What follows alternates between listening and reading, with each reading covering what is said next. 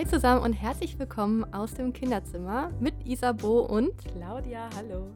In diesem Podcast möchten wir euch gerne mehr über die Schwangerschaft erzählen und über die Zeit danach. Viel Spaß dabei. Hallo und herzlich willkommen zu einer neuen Folge aus dem Kinderzimmer.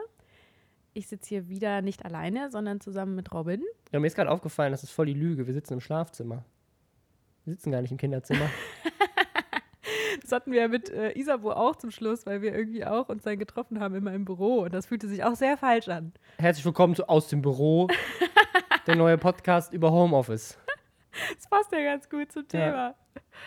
Ja, ja, ja wir sitzen hier im Schlafzimmer, wir können aus dem Schlafzimmer. Das, Das hört, klingt das aber, hört, das, ist- klingt auch gar nicht, das klingt nicht Hm, richtig. Das ist ein falscher Titel für einen Okay, Podcast. voll Niveaus um, oh nein.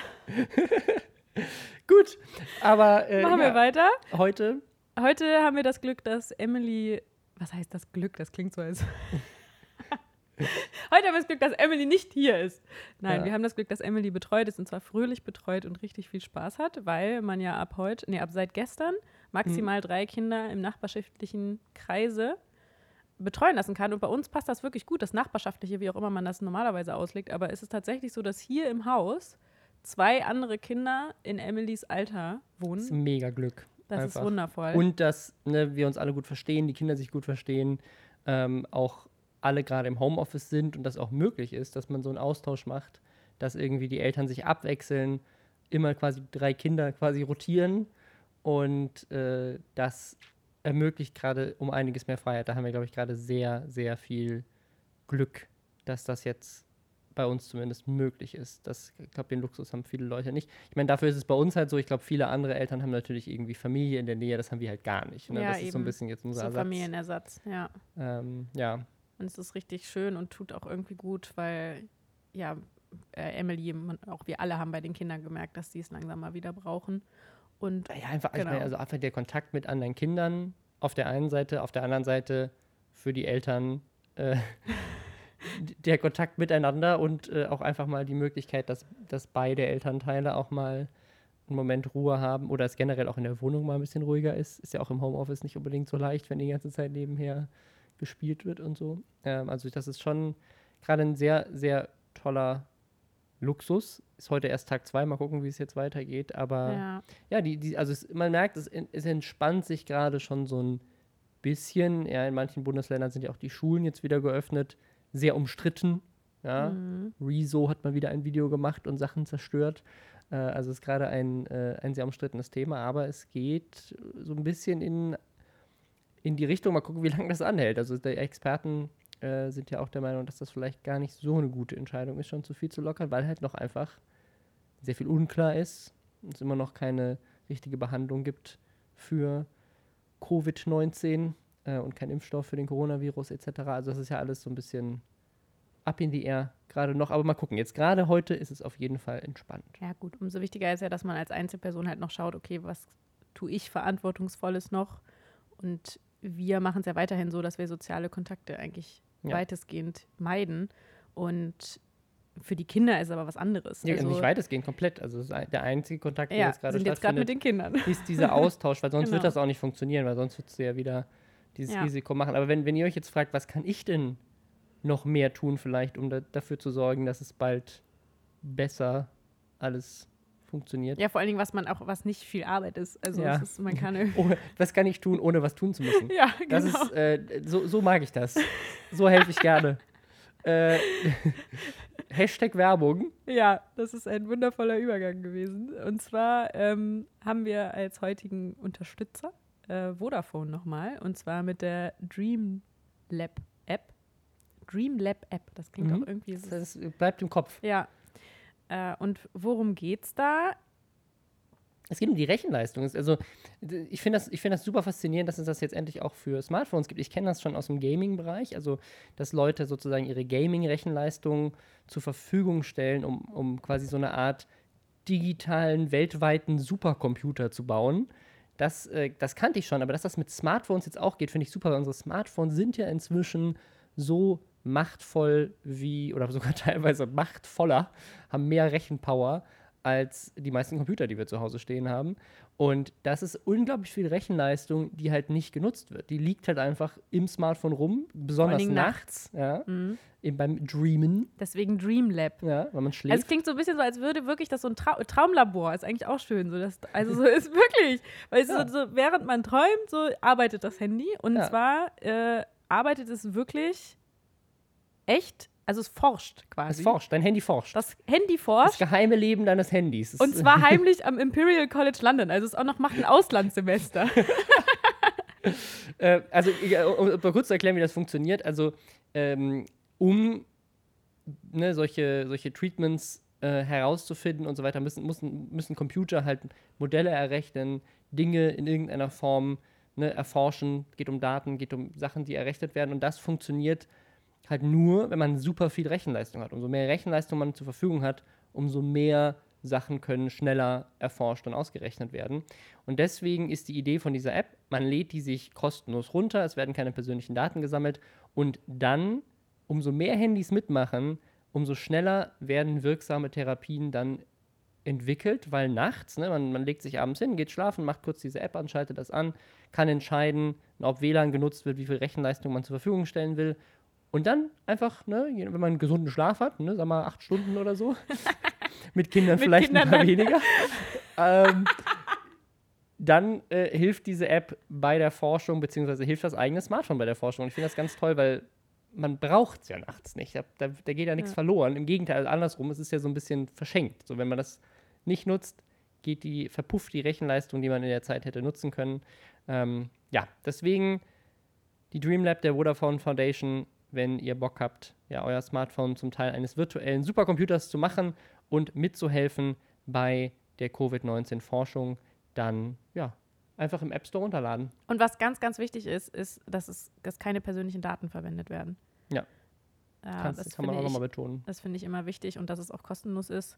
Und wenn ihr noch Fragen habt dazu, dann könnt ihr auch gehen auf vodafone.com slash dreamlab, zusammengeschrieben slash Germany.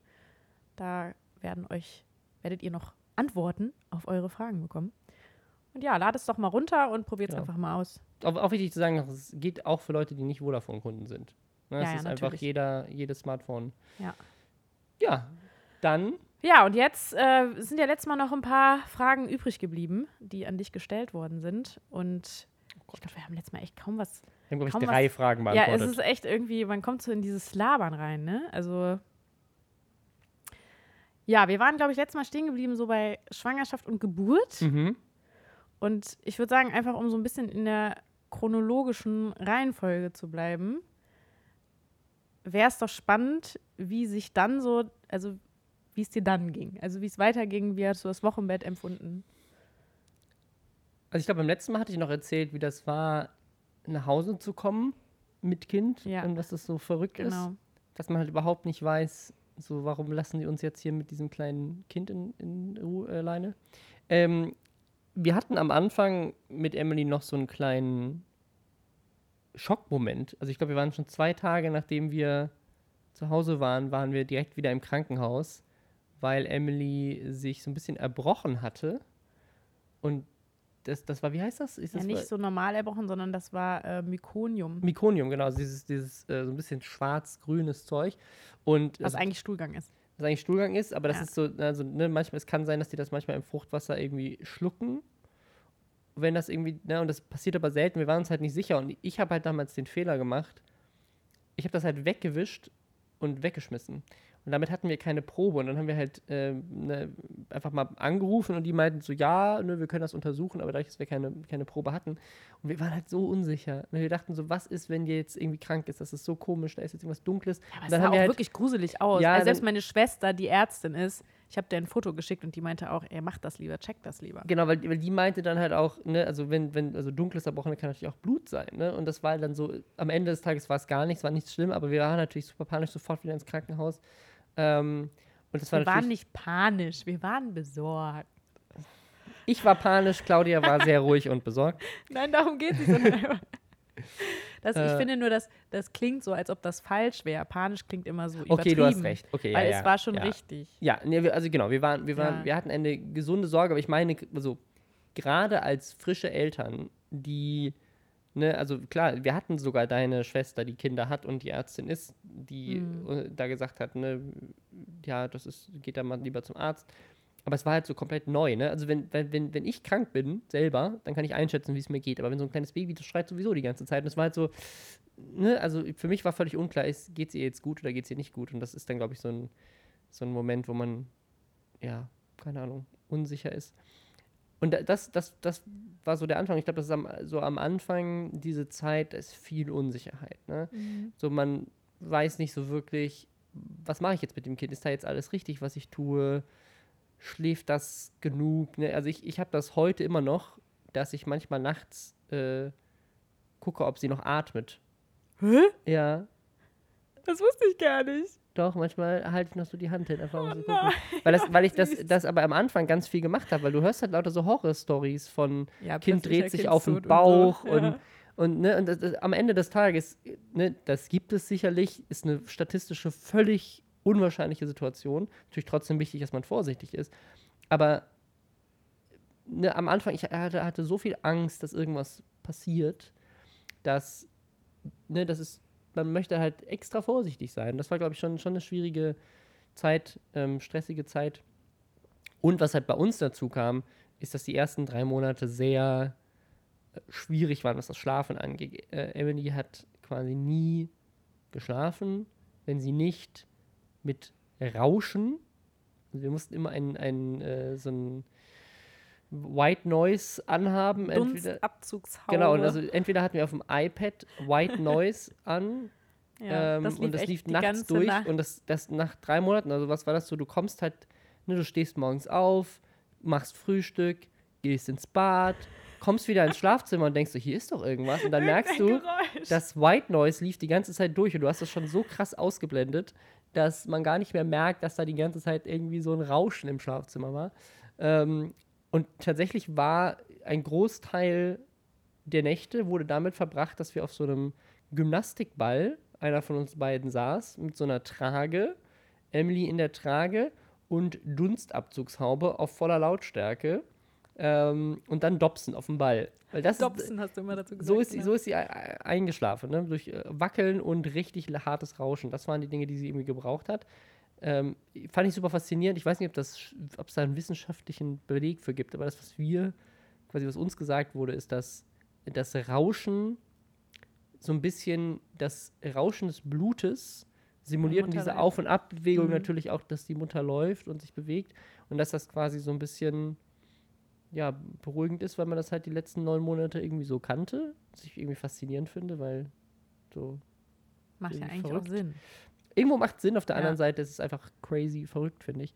Aber das, das war so, das war so viel die Zeit am Anfang. Also diese, diese Unsicherheit und dieses, Mhm. dieses sie schläft nicht. Ähm, und äh, ja, das, das war viel für mich, aber gleichzeitig muss ich auch sagen, es war auch eine sehr irgendwie aufregende Zeit, weil also ich hatte noch am Anfang sehr wenig zu tun, ähm, so in den ersten paar Wochen, auch freigenommen und war auch irgendwie jetzt nicht, finde ich, anstrengend, so wenig zu schlafen. Also ähm, hatte, hatte auf jeden Fall ein gewisses Stresslevel, aber gleichzeitig dachte, also ich, ich hatte immer das Argument, dass ich dachte so, alle anderen gehen abends feiern in meinem Alter. Ich meine, ich war irgendwie 24, als Emily auf die Welt gekommen ist. Und ich bin halt nachts in der Küche und dopp so auf und ab mit einem Ball. Der Unterschied ist nur, dass man, wenn man feiern geht, am nächsten Tag so lange schlafen kann, wie man das möchte. konnten wir nicht. Aber, aber es, also jetzt, vielleicht ist es auch einfach so, ein, so eine Verdrehung im, im Nachhinein. Aber ich erinnere mich an die Zeit als anstrengend und stressig, aber nicht übermäßig negativ. Ich glaube, das ist bei dir anders. Ja, Warum? Also ich fand es super anstrengend. Für mich war das erste Jahr echt irgendwie fast ein Horrortrip. Also jetzt im Nachhinein, ich war halt einfach nur durch, nur fertig. Ich meine, ich war auch noch zusätzlich in einer komplett neuen Umgebung, hatte meine Familie und Freunde nicht um mich rum sozusagen, die mich irgendwie auch emotional da irgendwie immer supportet haben und irgendwie mir so einen Halt gegeben haben. Und ja, ich habe halt irgendwie, glaube ich, ich habe es nicht geschafft zu entspannen. Mhm. Also ich hatte, glaube ich, diesen Dauerstressmodus. Ich glaube, weil, also durch das Stillen, du natürlich auch nachts noch eine ganz andere Belastung hattest als ich. Ne? Ich musste immer nur Kind irgendwie in, in Schlaf wiegen. Und bei dir war es halt auch Ja. ganz viel noch äh, ne, immer wieder, also auch nicht, nicht nur nachts, sondern auch tagsüber immer wieder gebraucht werden äh, vom, vom Ja, du Kind. bist halt so dieses allzeit bereit. Also du hast halt überhaupt nicht dieses Gefühl zu sagen, so ich kann jetzt mal abschalten, sondern du weißt ja nicht, in welchem Moment das Kind wieder was von dir will. Ja. Und das heißt, du kannst ja auch nie, du kommst quasi nie in so einen in so einen Entspannungsflow irgendwie rein, weil du immer denkst, ja, jetzt in jedem Moment möchte sie wieder was trinken und so. Vor allem, wenn man nach Bedarf stillt, dann ist es ja, Ja. auch wirklich nicht nach Uhr und es geht auch nicht nur darum, äh, dass sie jetzt jemand was trinken kann, sondern vielleicht weint sie gleich wieder, vielleicht schreit sie gleich wieder und dann und ich bin eigentlich gerade viel zu müde, um irgendwie sie Mhm. jetzt noch in den Schlaf zu wiegen. Und es kam ja auch noch dazu, dass du ja dann doch irgendwann wieder angefangen hast zu arbeiten und ich dann Ja. einfach komplett alleine mit diesem Kind war. Und zwar wirklich alleine. Also es war ja niemand da, der mich irgendwie unterstützt hat, ähm, der irgendwie mal gesagt hat, okay, ich nehme jetzt irgendwie mal das Kind weg oder so. Äh, was natürlich auch sowieso schwierig ist, das gibst du ja auch nicht eh in x-beliebigen Menschen, ne? Ja, ja. sondern dann brauchst du schon vertraute Personen. Das heißt, selbst die, die man irgendwie hier kennengelernt hat oder so, sind einem selber noch nicht so vertraut, dass man sagt, ich vertraue dir jetzt schon mein Kind an. Und es waren auch meistens selber Mütter, die ich kennengelernt habe in der Schwangerschaft, die hatten selber gerade ein Kind. Da, da war natürlich gut, einen Austausch zu haben mit anderen Mamas, einfach um sich nicht so allein zu fühlen. Allerdings muss ich sagen, dass natürlich noch dazu kam, dass Emily jetzt auch nicht unbedingt so ein Anfängerbaby war, die einfach, die man einfach ablegen konnte und dann konnte man sich selber ausruhen, sondern eigentlich die Zeiten, wo sie geschlafen hat, wo man immer sagt, ja, ey, Mama, kann man jetzt Pause machen, waren für mich anstrengender als die Zeiten, wo sie nicht geschlafen hat, weil ich ja dann wirklich was tun musste. Also ruckeln und man, man, es war ja so, dass Emily noch nicht mal ja, ja. also selbst wenn man aufgehört hat, sich zu bewegen, ist sie ja wach geworden. Ja. Und einfach überhaupt nicht zu wissen, ist das, was ich hier gerade tue, richtig? Äh, und dann fängt man ja auch an zu lesen und zu googeln und Ja. sich irgendwie Expertenmeinungen zu holen. Dann hatten wir, war ich ja noch, das war, sind wir neulich, als wir mit dem Fahrrad dran vorbeigefahren sind. Und da war, da war dieser Ort, wo ich mal war, bei dieser Regulationsexpertin oder so. Ähm, und dann gibt es ja auch, jeder erzählt einem irgendwie was anderes. ja, ja. Also äh, diese, diese Intuition, die man eigentlich haben sollte anscheinend als Mutter, die geht dann irgendwann flöten, weil du einfach nur noch äußere, äußere Einflüsse hast und alle reden irgendwie auf dich ein.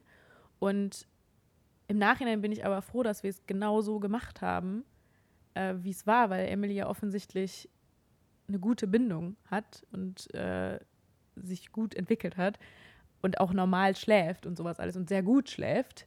Und das ja auch solche Sachen sind, die am Anfang immer gesagt werden, so ja, sie wird niemals schlafen können, ohne dass sie äh, in den Schlaf gewiegt, gewogen, gewiegt, gewiegt, Gewogen? gewogen ist, glaube ich, wenn man jemanden wiegt. Schlaf gewiegt, äh, gewogen ist, wenn man jemanden wiegt. Okay.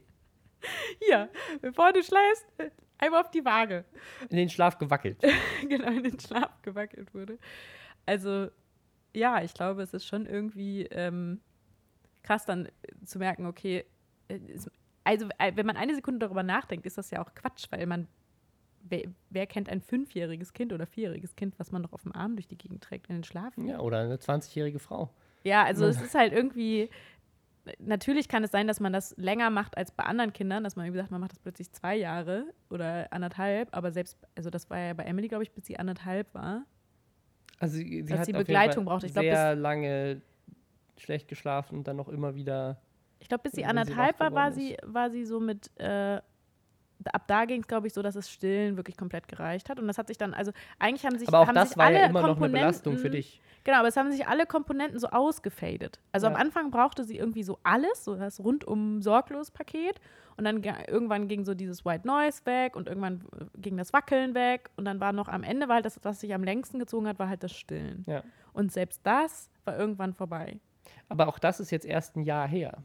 Also es hat wirklich so krass, sehr lange gedauert, das ist erst ein Jahr her. bis quasi die Nächte nicht auch für dich immer noch eine extra Belastung waren im Vergleich zu mir. Ne? Also ich glaube, deswegen ist es halt auch für mich nochmal ein anderer Prozess gewesen. Ich habe es halt nur bei dir äh, miterleben dürfen, wie anstrengend es für dich war.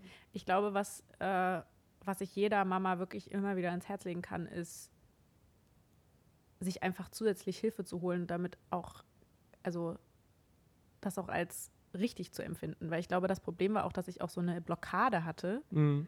äh, weil ich irgendwie ja auch dieses, diesen Gedanken hatte, so ich bin doch die Mama so und ich muss doch rundum für das Kind da sein. Also auch diese Ja. falsche Vorstellung, wie eine Mama zu sein hat und was gut für die Entwicklung ist. Und ich glaube, gut für die Entwicklung ist nicht, wenn man als Mutter permanent überfordert und müde und gestresst ist. Ja. Weil das kann man eine Zeit lang aufrechterhalten und eine Zeit lang hat das auch funktioniert, aber irgendwann ist halt die Energie einfach weg. Also man hat halt einfach nicht endlos Energie. Und ja, für mich ist es ja irgendwann sichtbar geworden, als ich dann noch angefangen habe zu arbeiten und ich irgendwie nicht gelernt habe, wie kommt man denn jemals, wie fährt man jemals wieder runter? Also wann kommt dieser Moment, wo man sagt, jetzt kann ich mich mal ausruhen? Also als ob man halt einfach die ganze Zeit keinen Urlaub hatte und irgendwie die ganze Zeit immer weiter keinen Urlaub macht. Und das ist, glaube ich, echt wichtig, da irgendwie drauf zu achten und auch einfach ein Gefühl für zu kriegen, okay, ich bin jetzt gerade zu müde und dann auch ganz aktiv das zu kommunizieren und auch nicht so zu tun, als ob alles in Ordnung ist, weil das ist ja auch noch so ein Ding, dass man halt einfach ja auch nicht will und den Eindruck machen will, dass man es eigentlich gerade nicht schafft und dass man müde ist, weil das ist ja auch für alle Seiten irgendwie blöd. Also ja, manchmal ist man halt einfach müde. Ne? Also ich glaube, es ist halt, also, ich, nach einer gewissen Zeit ist man halt müde. also es, ist, äh, es ist super schwierig auf jeden Fall. Ja, aber ich, ich, das, wir haben jetzt diese eine Frage, glaube ich, 20 Minuten lang beantwortet. Ich weiß, das war nicht, glaube ich, nicht mal eine Frage. Wollen wir noch mal eine andere ja, aufmachen? wie jetzt? Da haben wir letztes Mal, glaube ich, auch immer 20 Minuten bis halbe Stunde für eine Frage gebraucht. Ähm, so, dann schaue ich mal. Also das finde ich auch interessant, weil hier wurde die Frage gestellt, stört es dich, dass du solche Momente wie Stillen nie mit deinem Kind erleben konntest? Also nach dieser Erzählung jetzt muss ich sagen, bin ich sehr froh, Habe ich nichts verpasst? dass ich das nicht machen musste, durfte. Ähm, also, nee, also na, es gibt, es gibt auf jeden Fall eine Sache, auf die ich neidisch bin und das ist schon, oder auch neidisch war, das hat sich auch gebessert. Aber es gab schon am Anfang eine Zeit, wo, und das gibt es immer mal wieder, wenn Emily irgendwie sehr müde oder hungrig ist, dass sie das schon sehr stark mit Claudia assoziiert und dann ist Papa unerwünscht. Also es ist schon so, dass Emily eine, auf jeden Fall eine viel stärkere Bindung zu Claudia hat. Und das ist auf jeden Fall eine Sache, die ich manchmal äh, vermisse oder auf die ich neidisch bin, fast schon. Also das ist, inzwischen ist das anders, weil inzwischen akzeptiert sie das auch. Und wenn man dann, ne, also es gibt immer so Momente, wo sie sagt so, nee, ich will, dass Mama das macht. Und dann sagt Mama, nö. Und dann sage ich, ich mache das jetzt. Und dann ist es auch okay. Und dann ist auch, dann ist auch alles toll. Aber es gab schon so in den, in den ersten zwei, zweieinhalb Jahren oder so immer mal wieder Momente, wo ich so, also da konnte ich gar nichts machen. Da war ich wirklich so, wenn, wenn sie irgendwie Hunger hatte oder sowas, dann ging halt einfach nur Mama und wenn Papa da war, war das blöd.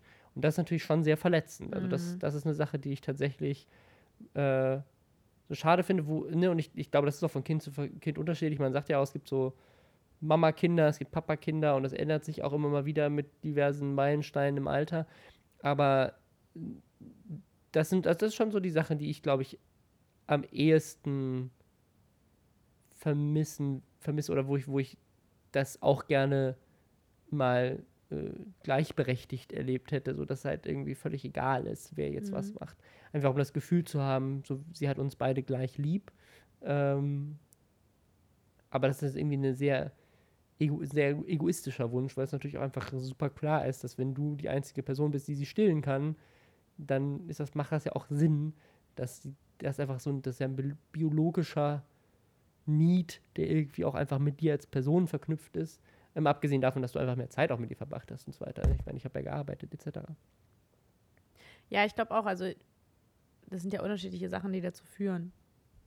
Aber, oder was glaubst du denn, was, glaubst du, es war nur das Stillen, das quasi dazu geführt hat? Oder? Ja, ich glaube, es ist eine, ist eine Menge Sache. Also auf der einen Seite ist es natürlich einmal die, die, die, die Schwangerschaft und einfach das ne, Muttersein ist, glaube ich, nochmal eine ganz andere Ver Verknüpfung zu einem, zu einem jungen Kind. Dann das, dann das Stillen und dann auch die Zeit einfach. Ne? Du hast einfach viel mehr Zeit mit ihr Mhm. verbracht, ähm, weil ich halt wieder gearbeitet habe. Also deswegen, ich glaube, das ist einfach so eine Mischung. Das muss ich auch sagen, finde ich jetzt aktuell die Zeit so blöd sie auch irgendwie ist, auch irgendwie schön, weil ich glaube, ich noch nie so viel Zeit Mhm. irgendwie als Familie verbracht habe äh, wie jetzt, weil selbst wenn ich auch immer noch arbeite und jetzt im Homeoffice arbeite, ist es trotzdem so, dass man halt viel näher dran ist und mal ne, öfters einfach mal zusammen Mittag isst oder äh, ich auch mal nachmittags mit ihr rausgehe oder ich morgens ein bisschen mehr Zeit habe. Ne? Das ist also ist immer noch nicht verhältnismäßig gleichberechtigt im Sinne, dass wir beide gleich viel Zeit mit Emily verbringen.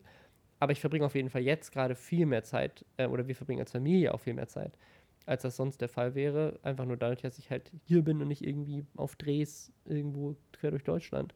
Und das, äh, das ist schon irgendwie sehr schön gerade. Ich finde das auch, dass, dass man das bei Emily auch merkt. Ja, Also dass dadurch auch die Beziehung zu dir stärker ist irgendwie. Also es ist echt verrückt. Ich glaube, dass Zeit, also auch so Qualitätszeit Mhm. und nicht, wenn man, also es ist, glaube ich, ein Unterschied, wenn du halt irgendwie, ja, tagsüber ist man ja auch einfach noch ruhiger und entspannter und so. Ich habe das ja selber, wenn ich irgendwie den ganzen Tag gearbeitet habe, ich bin dann abends halt nicht mehr so super entspannt und locker und denkt man sich so, yay, weiter geht's. Sondern dann will ja jeder irgendwie auch so ein bisschen selber entspannen und dann ist man vielleicht auch ein bisschen gereizter und ein bisschen ja, einfach nicht mehr so offen, so weil man halt den ganzen Tag schon irgendwie den Kopf voll gepumpt Ja. hat. Und jetzt ist man ja auch zu Zeiten irgendwie mal da, wenn man noch nicht so müde ist vom Tag irgendwie. Und das ist, glaube ich, schon ein Unterschied. Mhm. Auf in der ganzen Fall. Dynamik. Ja, und auch Ja. Emily ist ja auch viel proaktiver, dass sie halt auch proaktiv, also es war eine Zeit lang so, dass du auch die immer die Person sein musstest, die auf sie irgendwie zugeht. Und jetzt kommt sie ja von sich auch ganz viel zu dir. Ja. Also sie ist auch ganz oft so, dass sie ja dann irgendwie auch empört ist, wenn du plötzlich dann nicht da bist. Mal irgendwie. dann ist es immer so, wo ist denn Papa? Und, und ja auch, wenn du nicht zum Mittagessen dich an den Tisch setzt oder so, wenn du ja noch am Computer sitzen bleibst, das mag sie ja dann auch nicht. Also die ist ja wirklich auch so ein richtiges, so Mutterschiff. Also Emily hat ja auch diese mütterliche Art schon als Kind irgendwie. Jetzt auf jeden Fall möchte immer ihre Schafe zusammen. Ja, genau, die ist wirklich immer so meine Herde und jetzt äh, so, Papa sitzt hier nicht am Mittag, die ruft ja dann noch fünfmal immer so, Papa, es gibt jetzt Mittagessen. das ist so cool irgendwie und auch so, als sie dann vorhin, als ich sie angezogen, also sie hat sich selber angezogen, war ja so, dass sie meinte, äh, sie will dich dann überraschen. Also sie, das sind dann schon so Dinge, wo Mhm. sie ja auch jetzt viel mehr, wo ich wirklich merke, irgendwie auch dich so im Kopf hat. Also Ja. so präsent und irgendwie darüber nachdenkt, so wie sind deine Reaktionen, wie ne, das finde ich voll Mhm. süß. Ja, auf jeden Fall. Finde ich auch sehr schön. Ja, so, was haben wir denn hier noch so für, für Fragen?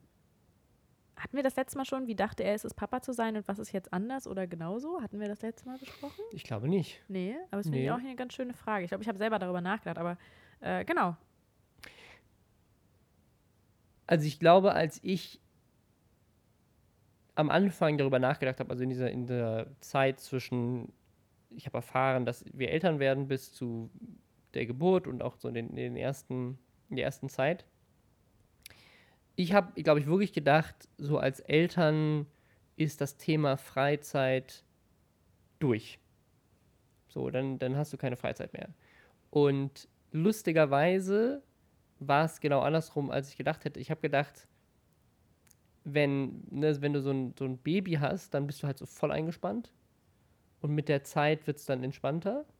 Und habe mich eigentlich schon so drauf eingestellt, so, ich werde jetzt erstmal keine Hobbys mehr haben. Ich werde jetzt irgendwie, es wird jetzt nur noch Arbeit und Kind sein.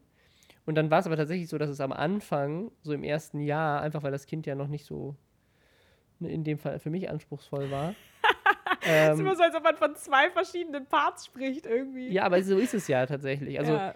Ich habe am Anfang, so in diesem dieses erste Jahr, Am Anfang hattest du noch mehr Zeit. hatte ich viel mehr, ich alles hatte ich, genau, genau, aber genau, also du, du hast irgendwie alles gemacht und ich konnte halt auch nicht so viel machen und deswegen Ah. äh, hatte ich da hatte ich da am Anfang so, ich dachte so, jetzt ist, ist da ein Baby da, aber letztendlich Ne, ich habe sie nachts ein bisschen rum, rumgeschuckelt und so weiter, aber ansonsten ist sie halt hier auf dem Boden rumgekrabbelt und man konnte jetzt nicht so wirklich viel mit ihr interagieren. Und umso älter sie geworden ist, umso mehr ist das geworden, dass sie halt auch einfach unseren Input braucht und mit uns spielen möchte und mehr Interaktion möchte. Und das ist irgendwie sehr schön, aber gleichzeitig auch irgendwie zunehmend irgendwie ge- also gefühlt ist es tatsächlich mit zunehmendem Alter. Ich, ich denke, es ist so eine, so wie so eine äh, Sinuskurve. Sinuskurve, so eine Bell Curve irgendwie so, ne? Du Mhm. hast halt am Anfang, es wird dann immer, immer mehr und dann irgendwann hast du so diesen Punkt und dann nimmt es wieder ab, wenn die Kinder irgendwie Teenager werden. Und ich, das habe ich mir tatsächlich anders vorgestellt und ähm, es ist natürlich schon so, dass, dass unser Leben als Individu, Individuen und als Privatpersonen und als Menschen mit eigenen Interessen und Hobbys und Leidenschaften äh, sehr stark davon geprägt ist. Ne? Also einfach mal ein Wochenende irgendwas machen, abends mal ins Kino gehen. Also gerade auch, weil wir halt irgendwie kein, keine Familie haben, die mal babysitten können oder sowas, ähm, ist halt extrem stark davon geprägt, wie es Emily gerade geht und ob sie gerade jetzt pünktlich einschläft abends oder nicht. Ne? Also, ne, ob wir abends noch Energie haben. Also ich, ne, ich spiele super gerne Videospiele, wir gucken gerne mal zusammen eine Serie oder einen Film und so weiter. Und es ist halt super abhängig davon, wenn Emily um 8 schlafen geht, dann weiß ich, heute Abend haben wir noch irgendwie die Möglichkeit, einen Abend zu haben. Und wenn Emily aber so um 9 schlafen geht, dann sind wir schon so erschöpft, dass wir dann meistens auch um 10 schlafen. Und da, da passiert dann nichts mehr. Also, und das also die, die, dieser, dieses, diese, diese Freiheit, das Leben so ein bisschen frei zu gestalten, einfach zu entscheiden, so heute mache ich mal das, heute mal das, das ist so ein bisschen weg. Also, so von, und das war, glaube ich, so das einzige Negative, von dem ich Angst hatte, als ich erfahren hatte, dass ich, dass, dass wir Eltern werden, war so, weil ich war, ich war halt vorher, ne, wir hatten eine Fernbeziehung und davor war ich, äh, war ich auch Single und wir waren ja noch nicht so lange zusammen, hatten wir letztes Mal besprochen. Das heißt, mein Leben, nachdem ich von zu Hause ausgezogen war, war sehr frei. Also ich habe wirklich, ich war ja noch, war ja noch Student und habe einfach nur so nebenher gearbeitet. Das heißt, für mich war es wirklich so, mein, meine Freizeitgestaltung war, ich habe Freizeit. einfach nichts machen können. Ich habe einfach komplett entscheiden können, was ich mache, wann und wie. Und das ist halt dadurch quasi, hat sich geändert. Und das war, glaube ich, die Sache, vor der ich Angst hatte. Jetzt im Nachhinein muss ich sagen, war, also ist nicht schlimm, war nicht schlimm. Ähm, und man wird da auch so leicht reinge, reintrainiert. Das war jetzt nicht so, dass von heute auf morgen irgendwie, das wird ja oft so suggeriert, finde ich, ne? dass man so auch so in, in Medien, so, dass man sagt, so, äh, so, so in diesen klassischen Hollywood-Filmen, wo man dann sagt, so, du wirst Vater, dann ist dein, dein bisheriges Leben quasi vorbei und es fängt das neue Leben an als, als Familie. Und so ist es gar nicht. Man wird da mehr so ein bisschen, finde ich, so rein reingeeast. So, es fängt so langsam an und dann, dann gewöhnt man sich da auch dran. Und jetzt ist es irgendwie eine sehr schöne Balance, finde ich. Und ich vermisse es nicht so stark. Es gibt immer wieder Momente, wo ich denke, so, ach, jetzt einfach mal so ein Wochenende im Bett liegen und einfach nur Fernsehen gucken, wäre geil. Ähm, aber es ist irgendwie so, es ist halt jetzt irgendwie so organisch passiert und man hat jetzt, man, ne, es ist halt jetzt einfach eine andere Form von Freizeit, die man sich auch irgendwie manchmal irgendwie erkämpfen muss und wo wir beide auch, ne, auch über die Zeit hinweg so unsere Dynamik finden mussten, wie wir uns untereinander absprechen, dass wir irgendwie füreinander auch die Freizeit schaffen können. Gerade für dich, also gerade weil du am Anfang ja auch irgendwie diese sehr starke, ganz andere Belastung hattest, komplett ohne freie Zeit irgendwie, weil es diese Zeit ohne Kind halt einfach nicht gab. Ähm, und das war und ist auch immer noch ein Prozess, das irgendwie so, so zu koordinieren, auch jetzt gerade in der aktuellen Zeit. Wir haben tatsächlich so ein Excel, äh, Google, Google äh, Sheets-Dokument gemacht, wo wir gerade so einteilen, so wer macht abends das Abendprogramm, damit man quasi von Anfang an klar weiß und es für sich selber auch einteilen kann. So, heute Abend bin ich dran und heute Abend hat aber der andere quasi die Möglichkeit, den Abend ein bisschen freier zu gestalten. Und Das so. kann ich übrigens sehr empfehlen, weil es einfach eine Perspektive bietet. Also selbst wenn man irgendwie mal müde ist und so ist ja genau das, von dem du gerade gesprochen hast, dass man einfach immer so sonst nicht weiß, wann habe ich denn jetzt mal eine Pause. Also wenn du sagst abends, okay, ich weiß nicht, wann ich eine Pause habe, weil es hängt davon ab, wann Emily einschläft. Aber wenn man sich aufteilt, dann weiß man, okay, ich habe jetzt eine Pause. So, ich bin ab jetzt, habe ich Ruhe. Und wenn man, selbst wenn man vorher noch müde war, weiß man, okay, ich reiß mich jetzt noch mal ein bisschen zusammen, weil ich weiß ja, dass ich mich danach ausruhen kann. Wenn man aber irgendwie weiß, ich kann mich auch später nicht ausruhen, dann ist es schwierig, sich zusammenzureißen. Wenn man dann denkt, so, ich kann, wie soll ich das machen? Ich weiß nicht, wann ich jemals mich wieder aufladen soll. Und, und es ist natürlich auch so, wenn diese Dynamik oft so ist, dass die Mutter die Person ist, die meistens angesprochen wird am Ja. Tag. Also wenn natürlich immer das Kind aktiv erstmal zur Mutter geht, dann ist natürlich auch dann, also dann ist man selber immer die Person, die irgendwie diesen Always-On-Modus hat. Also ich als Mama hatte das immer, so dieses und wusste nicht, okay, wann kann ich denn jetzt mal sagen, so, nee, ich bin jetzt nicht on. Und es ist halt total anstrengend, weil du ständig dich damit auseinandersetzen musst, zu sagen, bitte geh zu Papa, bitte geh zu Papa. Und diesen Ding, selbst das zu sagen, ist ja eine Anstrengung. Also du, du wirst angesprochen und sagst dann, okay, bitte, ich bin jetzt nicht die Person. Und das ist ja was, was du dann gar nicht hast, sondern Mhm. du hast einfach nur, du bist halt da, du wirst nicht angesprochen. Ja, und äh, hast quasi in dem Moment deine Ruhe und durch so eine durch so eine Regelung ist es einfach klar und dann ist es auch für das Kind klarer, weil sie einfach sie kennt ja jetzt auch kennt ja jetzt auch diese Begriffe mit Papazeit und Mamazeit. Ja, und weiß dann, wenn ich sage, jetzt ist Papazeit, okay, jetzt willst du deine Ruhe. Und das war übrigens neulich richtig niedlich, weil Emily hat das mit ihr hat das mit ihrem Kuscheltier nachgespielt. was? Das war ja wusste ich gar nicht. Also Emily ist wirklich so voll. Es gibt ja, glaube ich, echt so unterschiedliche Typen von. Also ich glaube nicht, dass es ähm, Persönlichkeitstypen sind. Ich glaube, das ändert sich auch im Laufe der Zeit, wie man spielt. Aber Emily hat gerade so eine Rollenspielphase. Äh, und das ist einfach gerade das mit auch das Einzige, was sie gerade spielen möchte. Also sie hat gerade wirklich so eine, gar keine Lust, irgendwie mit Duplo zu spielen. Sie hat keinen Bock zu puzzeln, sie hat keinen Bock zu malen. Also das macht sie natürlich schon, wenn man irgendwie selber gerade Freude hat und sagt, hey, lass uns das doch mal machen. Aber wenn es nach ihr ginge, könnte, würde sie die ganze Nacht mit den Kuscheltieren spielen. Ja. Also die, von morgens bis abends. Sie kommt schon morgens mit an und sagt, "Nö, können wir Kuscheltiere spielen und kannst du bitte so sprechen wie will? Und neulich hat sie das wirklich gespielt, da war so, hat sie sich so im Badezimmer auf diesen Hocker gesetzt und sich so angelehnt und sie die Augen zugemacht. Und meinte so, Mama, jetzt musst du mit dem Hund rausgehen, weil ich brauche jetzt Ruhe.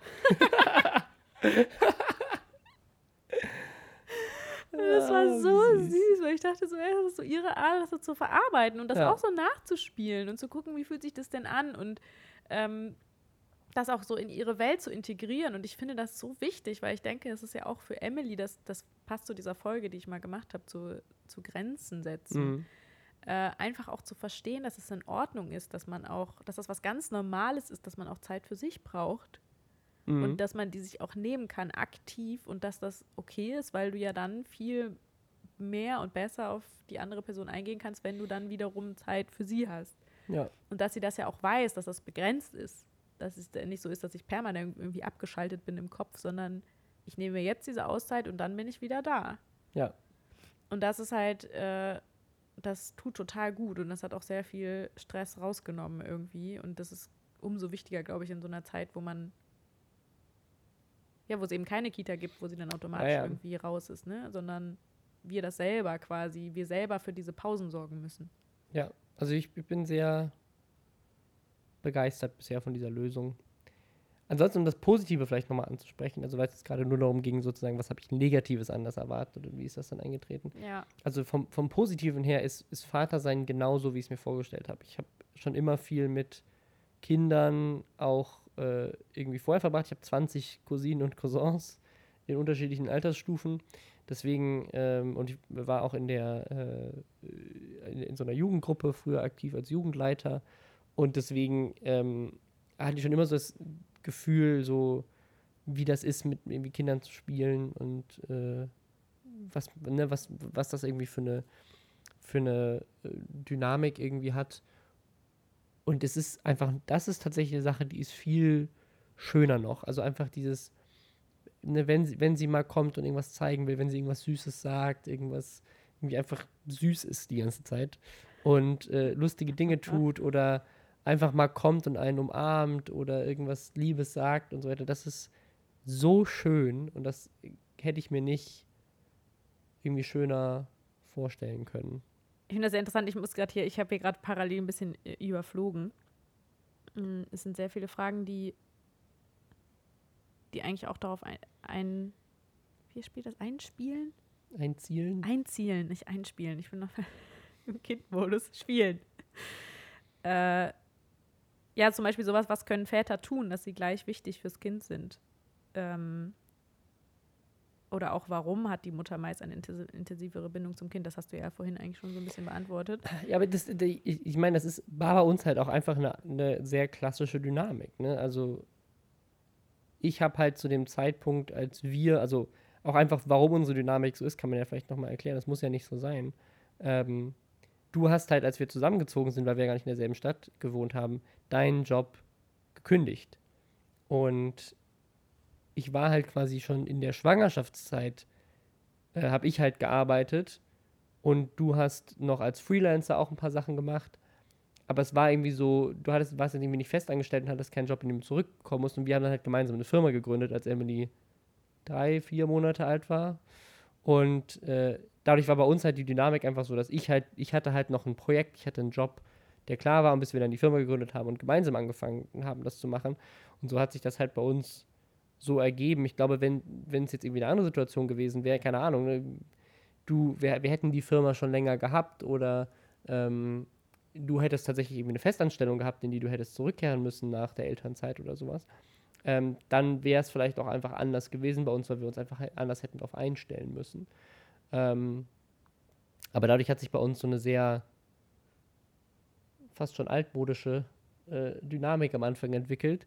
Ähm, aber ich glaube, dass halt durch das Stillen und durch die, durch die Zeitverteilung, ich glaube, wenn, wenn, wenn ich jetzt äh, als Vater zu Hause gewesen wäre und du wärst arbeiten gegangen, hätte es vielleicht auch einfach eine andere Dynamik gegeben, stillen hin oder her. Also ich weiß nicht, ob das, mhm. äh, ob das so, ich, ich glaube, was du meinst, es ist halt, ich glaube, es ist viel Zeit und dann gibt es sicherlich auch einen biologischen Teil.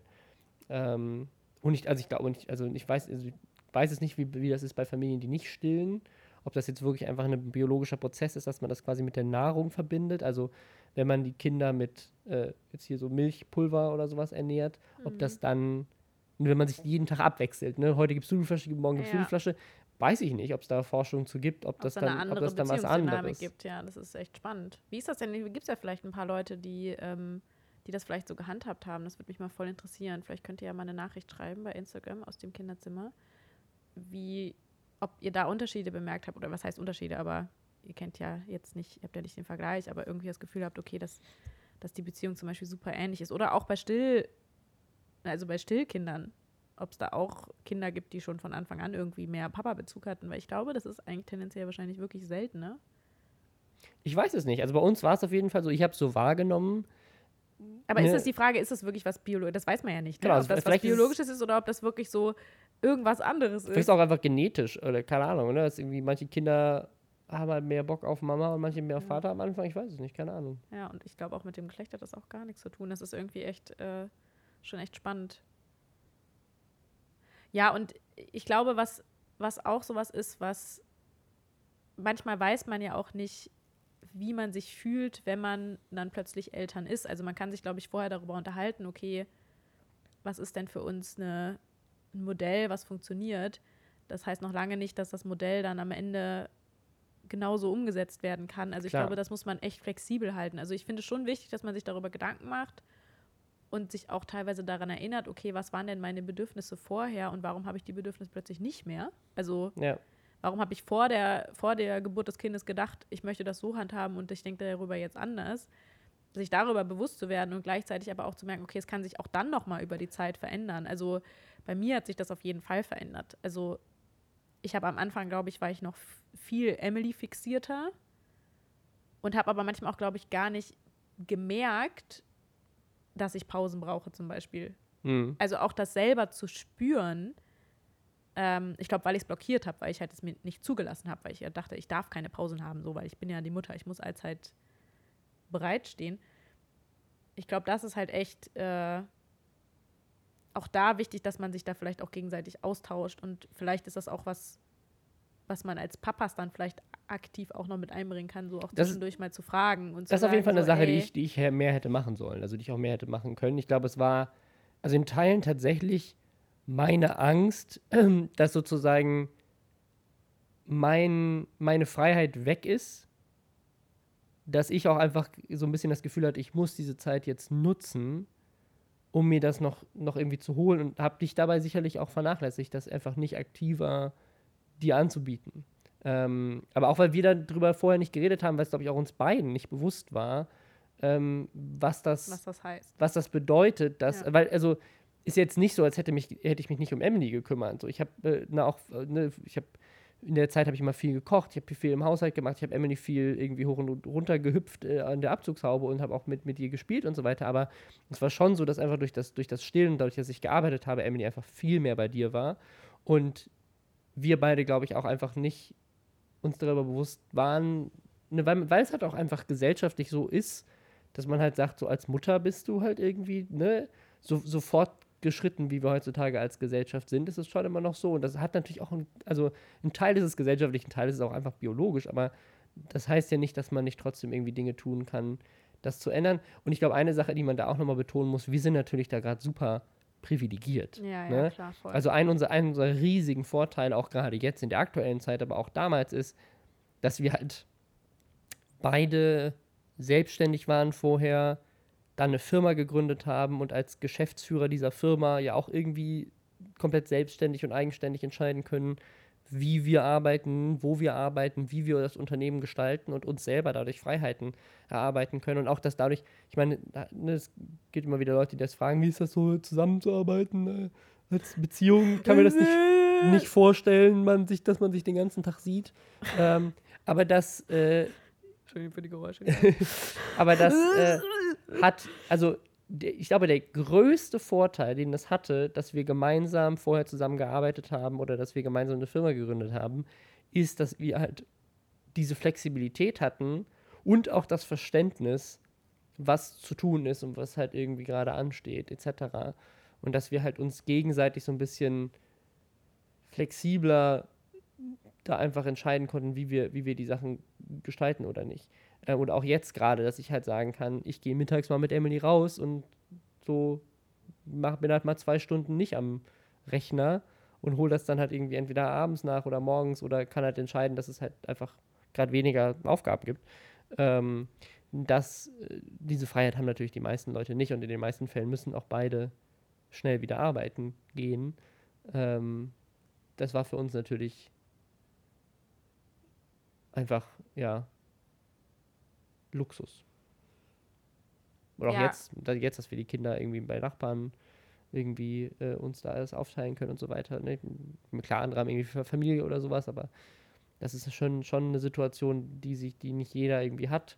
Ähm, Luxus, aber es kann natürlich, also hat ja alles immer so zwei Seiten. Es kann eben auch dazu führen, dass dadurch weniger klare Grenzen entstehen, quasi, Ja. wo es irgendwo auch Schluss und wo es, weil das vermischt sich halt total, das Private mit dem Arbeitsleben und du hast halt nicht diese klare Abgrenzung, äh, die es automatisch gibt, wenn es zwei, einem, zwei hat, unterschiedliche. hat auch nicht nur Vorteile. Ich meinte jetzt auch bez nur bezogen auf das, auf das Thema Kind. Hm. Ähm, gibt es halt irgendwie eine andere Flexibilität, als wenn jetzt beide Ja, fest, fest angestellt werden in so einem Kind, weil Auch 9-to-5-Job. bei dem Kind natürlich da die Grenze natürlich eine andere ist. Ne? Also es bezieht sich auf das ganze System. Das ist ja nicht nur Klar, auf ja, ja. uns beide, sondern eigentlich auch in Bezug auf Emily, dass, ich, dass das alles irgendwie miteinander sich so vermischt und vermengt. Und was, glaube ich, auch oft eine Problematik ist, oder bei mir zumindest so war, ist, dass ja auch die, die Arbeit quasi, die man als Mama hat, ähm, manchmal, glaube ich, noch so ein bisschen diesen Ruf hat, dass das halt, also immer noch so ein bisschen so ein Gutgefühl obwohl wir schon längst irgendwie in so einer Aufklärung sind, wo ich mir denke, es sollte ja eigentlich mittlerweile klar sein. Es wird ja mittlerweile auch Care-Arbeit genannt, also dass es schon auch gleichgestellt wird, so dass es halt wirklich ein Job ist, den man da macht. Und ganz oft, glaube ich, aber so ein bisschen dieses Gefühl ist so, okay, man hängt halt irgendwie fröhlich mit dem Kind ab und äh, auch so dieses, selbst wenn dann der Haushalt mal liegen bleibt und so, warum schaffst du es nicht noch zusätzlich irgendwie da 50.000 Dinge zu machen? Ähm, ich muss sagen, ich, fa ich fand oft im Büro zu sein deutlich entspannter als äh, Mama zu sein. Und das natürlich, es sieht nicht jeder gleich so. Ich glaube, es gibt auch Mütter, die das ganz anders Ist auch, handhaben. glaube ich, sehr abhängig vom, von der Persönlichkeit und vom Kind super auch. abhängig Und vom Job. Von, von so vielen Dingen, ja, genau. Also, dass du halt irgendwie sagst, okay, wenn du natürlich einen super Hardcore-Job hast, äh, dann kann es plötzlich sein, dass du dein Kind als ein Zuckerschlecken empfindest. Ähm, aber ich muss sagen, was halt der Unterschied ist, ich glaube, das, was für mich so. Also, ich brauche Flow-Erlebnisse. Also, diese Fokussierung, Konzentration auf eine Sache, wo ich wirklich weiß, ich bin jetzt gerade nur so da drin in dieser einen Sache und ich kann nicht abgelenkt werden. Also so, Das mit Kind schwierig. genau, und du hast halt, wenn du beim Kind hast du halt dieses, also es kommt auch auf den Anspruch an, den man hat. Und ich glaube, ich hatte auch das Problem, dass ich einfach da verrückterweise da halt wahrscheinlich sogar fast noch höhere Ansprüche hatte als Mutter als bei der Arbeit, weil ich glaube, die Konsequenzen ich noch viel als viel krasser empfunden habe. Weil für mich monetäre Konsequenzen nicht so krass sind wie ich verkorks hier ein Kindesleben irgendwie.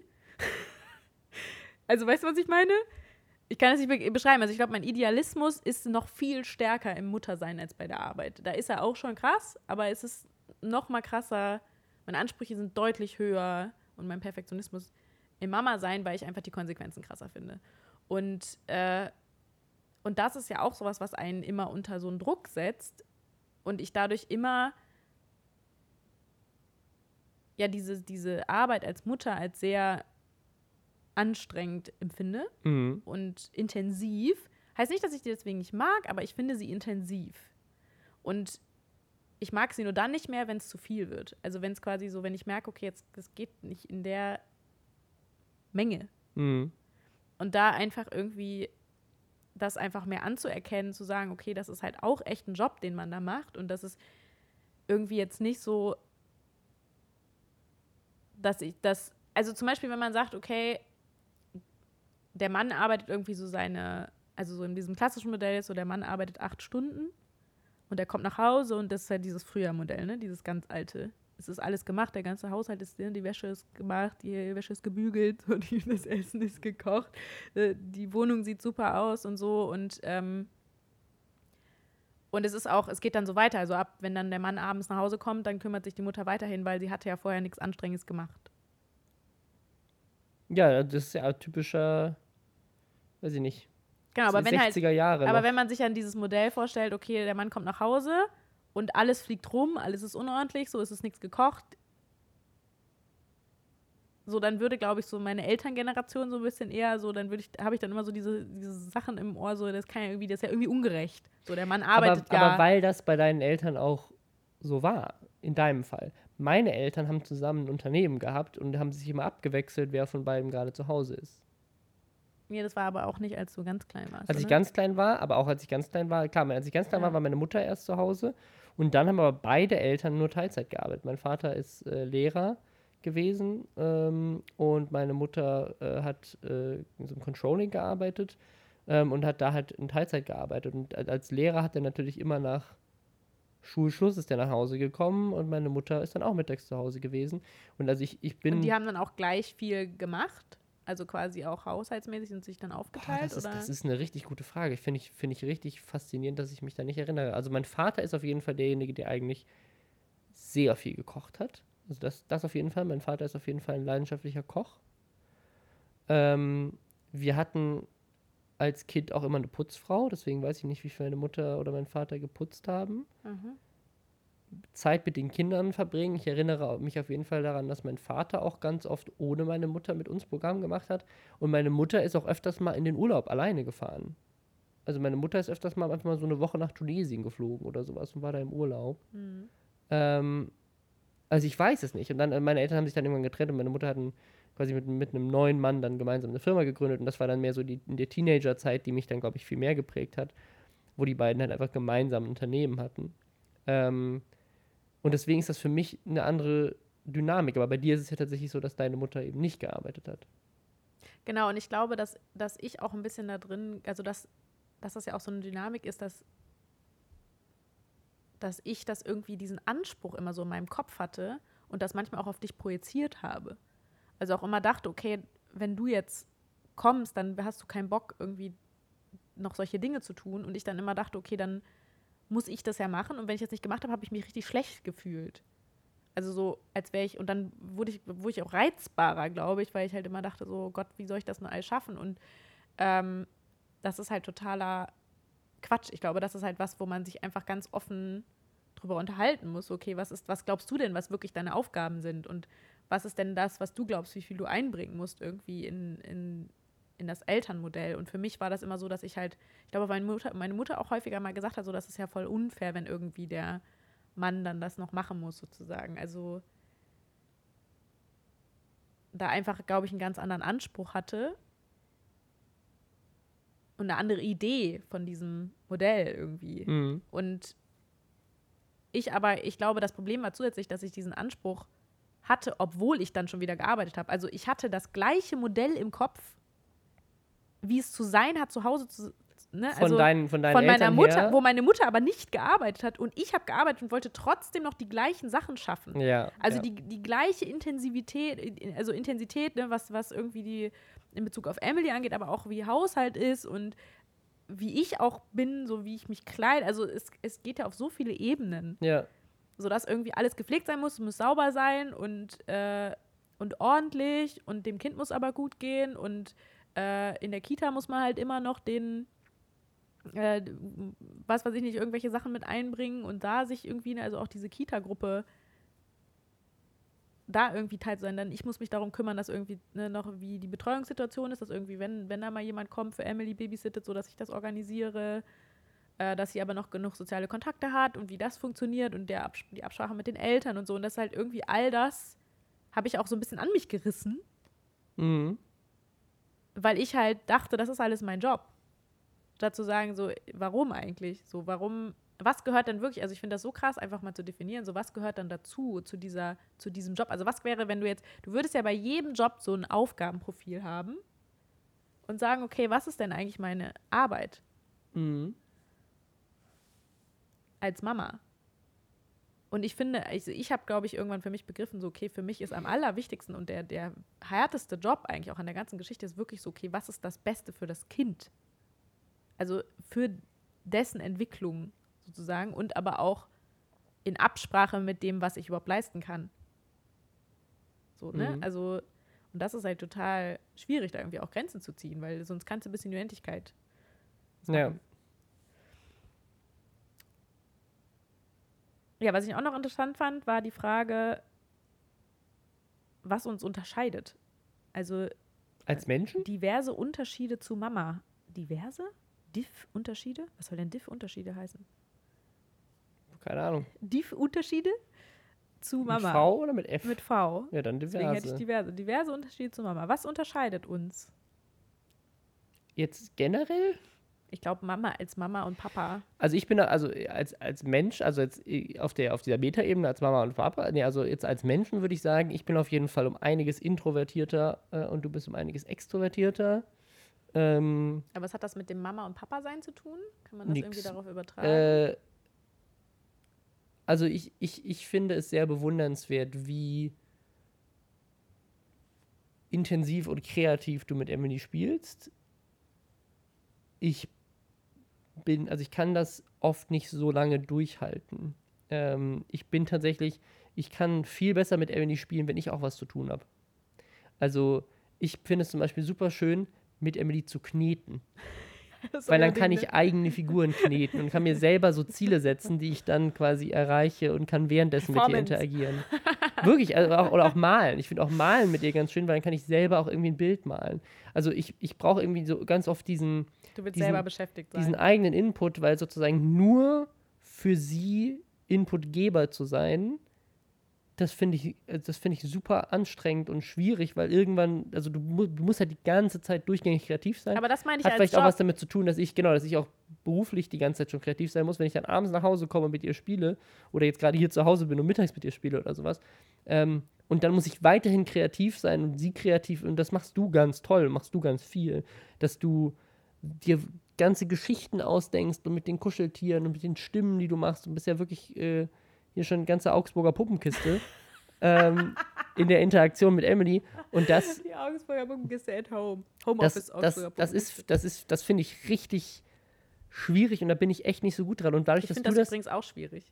da- das glaube ich, Das aber fällt dadurch, mir nicht leid. Also aber nicht dadurch, so was, dass wo ich das denke, das so- schüttel ich mir aus dem Ärmel und denke halt so geil, das macht mir voll Spaß, sondern das denke ich wirklich, das tut Emily gut. das glaube ich, aber ich- also Ja. ich komme da ganz oft an meine Grenzen, weil ich merke, so ich, ich kann, kann das nicht, ich muss irgendwas machen, wo ich selber auch irgendwie abgelenkt und beschäftigt bin und mit ihr gemeinsam irgendwas machen kann.